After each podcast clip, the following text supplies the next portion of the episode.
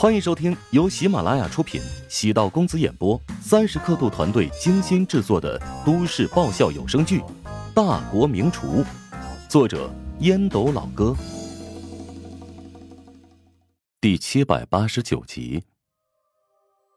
你，吴林峰站起来，他一向很沉稳，主要是受到了乔治的刺激，所以情绪有点失控。郭燕淡淡的扫了一眼吴林峰。我前几天看一档节目，也提到了分子料理。尽管有弄虚作假的嫌疑，但代表了一种时尚的元素。仔细观察乔治为何能始终保持食堂的潮流感，原因在于他对顾客的喜好有深度的挖掘。他知道年轻人喜欢什么，中年人需要什么，老年人偏好什么。燕翠食堂虽然是一家大学食堂，但我们面对的是全国各种人群顾客。要有包容精神和广阔的视野。是我鼠目寸光，心胸狭隘了。吴林峰意外的望了一眼郭燕，郭燕不置可否，轻声感叹：承认别人优秀很难，尤其是不断重复对敌人的肯定。吴林峰的基本功扎实，在任何一个餐馆都能够成为公骨，但大家对吴林峰的要求太高。总情不自禁的拉他去跟乔治做比较。乔治是什么人呢？网红食堂领域的开创者和领路者。吴总厨，你不要这样说。我们必须得承认乔帮主很厉害，但同样也不能妄自菲薄。按照乔帮主带来的商机，接下来我们要推出宴席项目。你安排厨师们做好准备，不仅要研究合适的菜单，而且要和乔帮主那边有一定的竞争性。郭燕当机立断，曹长波暗存，郭燕对商机的嗅觉很灵敏。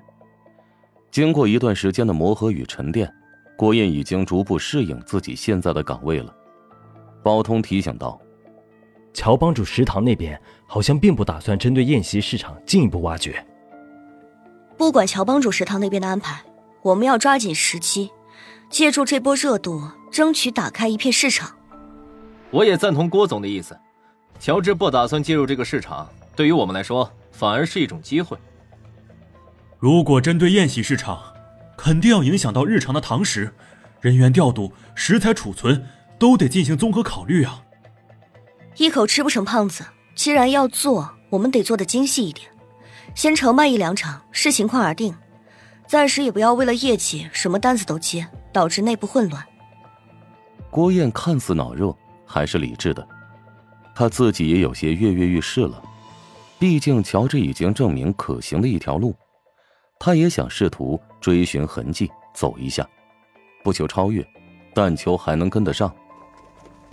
众人散去，大家的心情都不大好。乔帮主又秀了众人一脸。郭燕坐在办公桌前，悠然叹气，对乔治的才华早已服气，他就是个天生奇才。任何事情在他手中都能够化腐朽为神奇。郭燕能够感受到吴林峰身上的锐气在不断消失。没办法，遇到一个比自己明显要强上很多的对手，要么愈战愈勇，要么失去信心。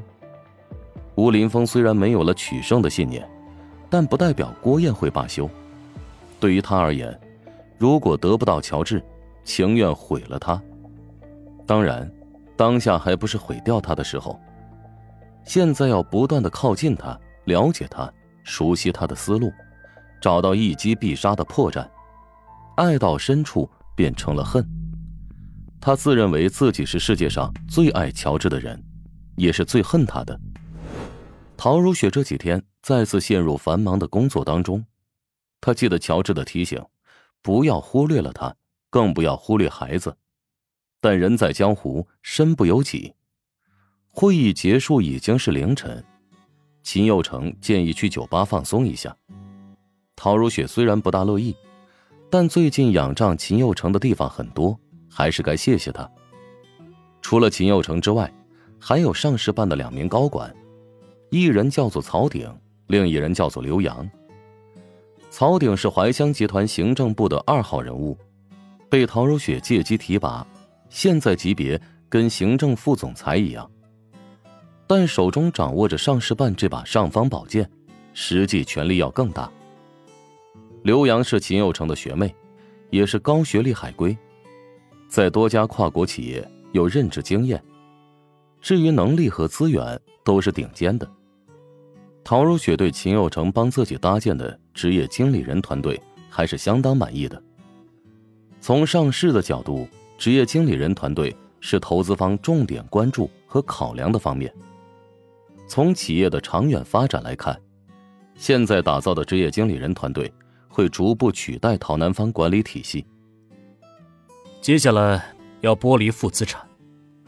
怀香集团名下有不少酒店，这些酒店的盈利能力很差，甚至都没有办法支付员工工资，需要餐饮补贴。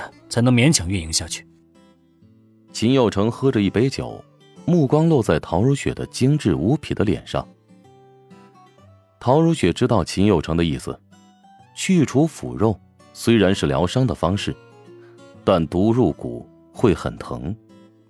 陶如雪沉声道：“剥离负资产势在必行，我会努力说服高层管理的。我会帮你物色有没有愿意接盘的下家，不过。”很难卖出很好的价格，只有能出手转让债务，使得盈利产业能够正常流转，卖出去多少钱并不重要。陶如雪比想象中要果断。曹鼎是怀乡集团的老员工，沉声道：“陶总，集团的酒店模块养了很多老人，如果卖出去的话，会让很多老员工失业，打断骨头连着筋，会影响公司稳定的。”既然决心大刀阔斧的改革，就不能瞻前顾后。我建议还是做个调研，了解下面人的想法，不能轻举妄动。曹鼎不喜欢秦有成一刀切的冷漠，秦有成不以为然。